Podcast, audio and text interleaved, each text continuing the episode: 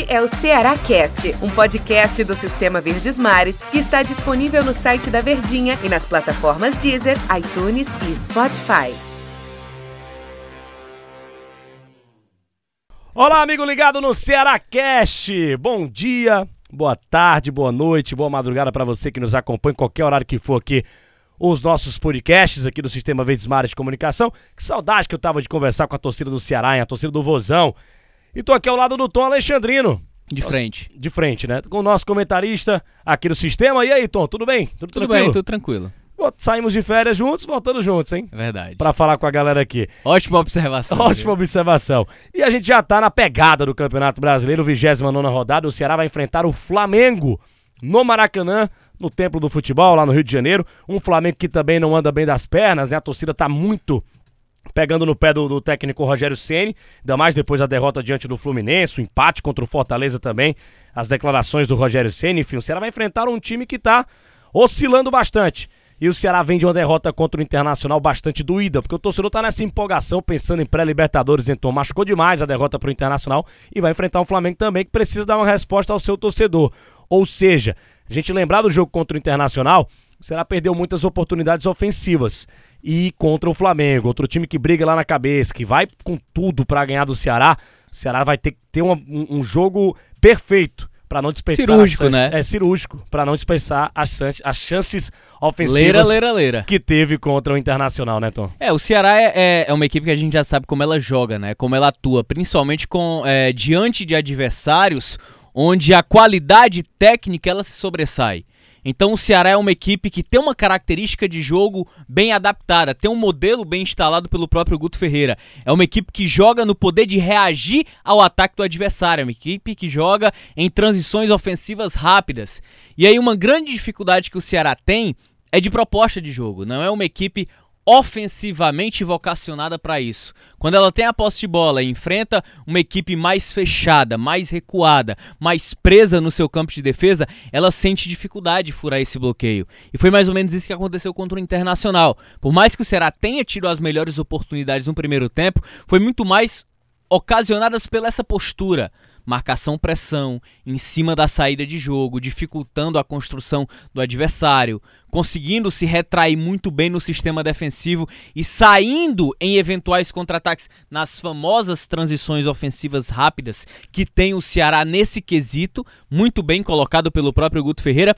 Mas aí quando se vê em um resultado adverso, onde precise propor o jogo, onde precise envolver o adversário, onde precise ter essa vocação, o Ceará já tem dificuldade. Ah, o Ceará fez dois tempos distintos. Não exatamente. O tempo distinto foi muito mais o que a história do jogo mostrou. Assim que o Inter faz o gol, o Inter se retrai. O Inter até então estava com a proposta para sair para o jogo, para tentar buscar a vitória, cedia em alguns momentos espaços porque o Ceará estava muito bem comportado defensivamente. E aí, então, quando o Inter faz o gol, aí o cenário muda. O Inter se retrai e o Ceará é quem precisava atacar. Então, nesse cenário, o Ceará não conseguiu envolver o Inter. Não teve jogadas envolventes do adversário. A principal referência técnica não fez uma boa partida, que foi o Vina. Fernando Sobral, não sei se por preservação, eu acho que na minha visão foi é, de forma precipitada tirado do jogo, não era para ter tirado, trocou seis por meia dúzia, tirou Sobral, colocou depois o Nares também dentro da partida. Então é uma situação em que o Ceará precisa ser cirúrgico no jogo. Com a mesma proposta, defender muito bem, eu acho que ainda mais nesse quesito, diante de um Flamengo que, da dimensão que tem, do elenco que tem, não é que vem oscilando, né? Só veio de dois resultados aí, um empate e uma derrota, né? Num clássico contra o Fluminense. Mas que pro cenário do gigantismo do Flamengo, dos problemas que enfrentou nessa, nessa temporada, até em relação ao Dome, ao fracasso do trabalho do Dome, eu acho que há uma responsabilidade muito maior do Internacional, aliás, do Flamengo, mas que o Ceará também carrega um pouco da frustração do jogo contra o Inter. O, não sei se você vai concordar, o Flamengo joga e deixa jogar, Tom, o estilo de jogo do Flamengo, até pela qualidade dos seus jogadores? Sim, porque é uma equipe que precisa escolher qual vocação ela vai ter no jogo. A vocação do Flamengo é ofensiva. Então, naturalmente, os problemas defensivos do Flamengo é justamente por isso. É uma equipe que, pela sua característica, priorizou primeiro acertar o setor ofensivo. Foi assim com o Jorge Jesus lá no início, foi assim com o Domi, Tá sendo assim também com o Rogério Ceni, mas o Rogério ele vem tentando acertar uns pontos no sistema defensivo. Então, se o Flamengo joga e deixa jogar, é, o Ceará vai adorar esse tipo de jogo, porque o Ceará é um time, como você bem falou, reativo, né? O Flamengo assim, cede contra-ataques. É, e foi assim que o Ceará venceu a Copa do Nordeste, assim que o Ceará tá jogando a maioria dos, das partidas no Campeonato Brasileiro. E aí fica a dúvida, né? Volta o Lima pro time titular ou ele vai realmente com aquela formação, né? Que é o Fabinho Charles lá de volantes, puxa o Sobral lá pra, pra joga o Sobral lá pra ponta direita, deixa o Vina armando o time lá, com o Clebão na frente, o Léo Chu aberto pela esquerda. Vai ser mais ou menos assim o time do Ceará, ou o Lima vai ser outra vez titular? Eu, sinceramente, eu acho que diante da dificuldade da partida, eu colocaria a primeira variação encontrada pelo Guto, né? Que é o Fernando Sobral aberto pelo lado direito, Charles e Fabinho, você reforça mais o seu sistema defensivo, porque o lado esquerdo do Flamengo, aliás, os dois lados, né, são muito fortes. Mas o lado esquerdo ele tem, ele tem uma impulsão de velocidade muito forte. Aí o Eduardo tá voltando agora.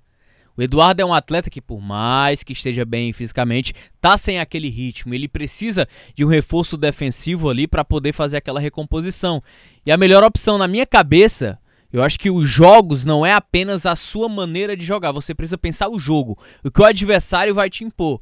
E aí eu acho que a melhor maneira do Ceará jogar é com o mesmo esquema que entrou contra o, o Internacional, Fernando Sobral aberto e a dupla de volantes. Concordo contigo e a gente, você falou, você falou, do Eduardo e, e, o Eduardo não vai, é, o Eduardo vai jogar, né? Porque o Samuel Xavier tá suspenso, não vai poder jogar contra o time do Flamengo.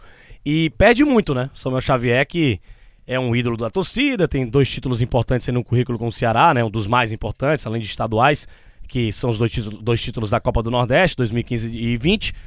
E é um ídolo da torcida, um cara carismático e tal, e que joga muita bola, joga muito bem. O Samuel Xavier é melhor do que o Eduardo, tecnicamente falando.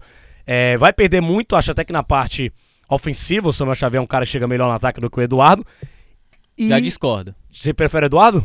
Ofensivamente, sim. O Eduardo, o Eduardo, teve... o Eduardo tem melhor aproximação, tem linha de fundo e principalmente ele, ele. Ele fez um gol, né, contra o Curitiba. Exatamente. E o Eduardo ele é um jogador que tem uma característica ofensiva de cortar pelo meio. O Samuel ele é um jogador puramente de lateral. É um lateral mesmo na essência. O Eduardo ele já consegue cumprir a função de um meia quando chega ao ataque. Ele faz a, aquele corte para dentro quando a gente costuma falar em relação a laterais.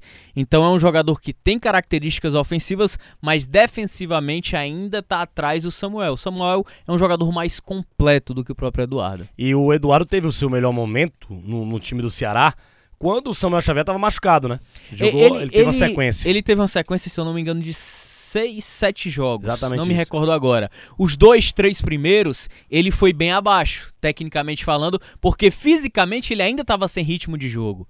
E aí, quando ele pegou o embalo, a engrenagem rodou, foi um atleta que cresceu muito de produção, principalmente no jogo da Copa do Brasil contra o Santos. Ele ficou muito marcado pela aquela derrota do Ceará contra o Palmeiras, né? Aquele primeiro jogo, o 3 a 0 é, colocaram na conta lá do Eduardo dois gols, enfim, enfim, foi bode expiatório total. Não fez uma boa partida, obviamente, mas o torcedor já, já, já esqueceu aquela derrota pro Palmeiras na Copa do Brasil. O foco agora é o time do Flamengo. Boa sorte ao Eduardo. Sem, sem muitas delongas, né? A provável escalação do Ceará deve ser o, o, o eu falar Fernando Praz, aí o torcedor ia matar.